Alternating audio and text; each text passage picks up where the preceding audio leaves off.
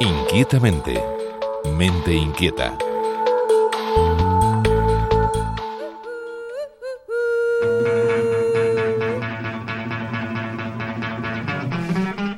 La mayoría de la gente ha experimentado alguna vez el mareo que producen actividades como leer en un coche u otras en las que el cuerpo está en movimiento.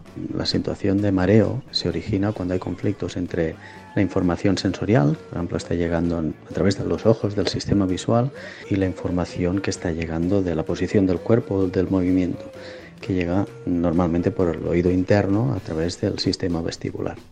Albert Quintana es uno de los investigadores del Instituto de Neurociencias de la Universidad Autónoma de Barcelona que han realizado este revelador estudio. Nos hemos centrado en mirar eh, cuáles son las neuronas que están ya en el sistema nervioso central, están debajo del, conectadas al oído interno, que son las que reciben e integran esta información del movimiento que nos llega del oído interno y cómo lo traducen pues, en dar la información de cuál es la posición del cuerpo y, iniciar todas las respuestas pues, que necesitamos pues, para mantenernos en equilibrio. Es un, un sistema nervioso, bueno, una parte del sistema nervioso que está muy implicada en el control del equilibrio. Las neuronas implicadas en el mareo revelan más datos sobre el mecanismo que precede al malestar. Pues dentro de estas neuronas lo que hemos visto es que la mayoría de ellas son excitadoras, le llamamos glutamatérgicas porque es el neurotransmisor que utilizan. Y lo que habíamos visto es que en, ratones, en nuestro modelo animal, cuando les inducimos el mareo y lo hacemos mediante una centrífuga, ¿no? como un carrusel en el que van girando a una, velocidad elevada, pues vemos como eh, si eh, silencias estas neuronas, eliminas la sensación de mareo. Los investigadores han experimentado con estas neuronas excitadoras identificando las señales que producen. Son unas neuronas que se caracterizan porque expresan un péptido que se llama colecistoquinina.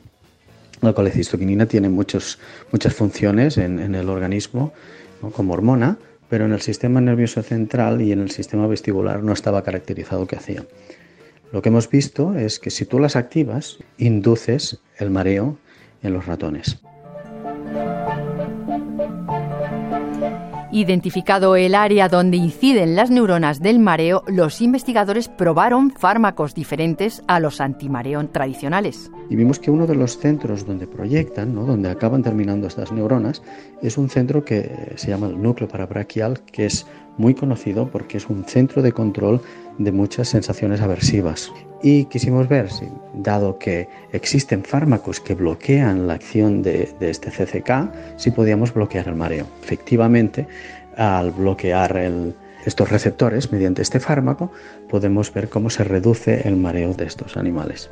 Se han descubierto así nuevos usos antimareo de fármacos ya existentes. Una de las ventajas de este fármaco es que no actúa al nivel que actúan la mayoría de fármacos que usamos para el mareo. Sería el dimenhidrinato, la biodramina, regulando el sistema histaminérgico del cerebro, que está implicado en el sistema de activación general del cerebro con lo cual uno de los efectos secundarios es que provocan somnolencia. Este fármaco que hemos usado, que en concreto es la devacepida, bloquea una vía diferente que no tiene nada que ver con el sistema de activación del cerebro, con lo cual no tiene efectos en cuanto a, la somnolencia.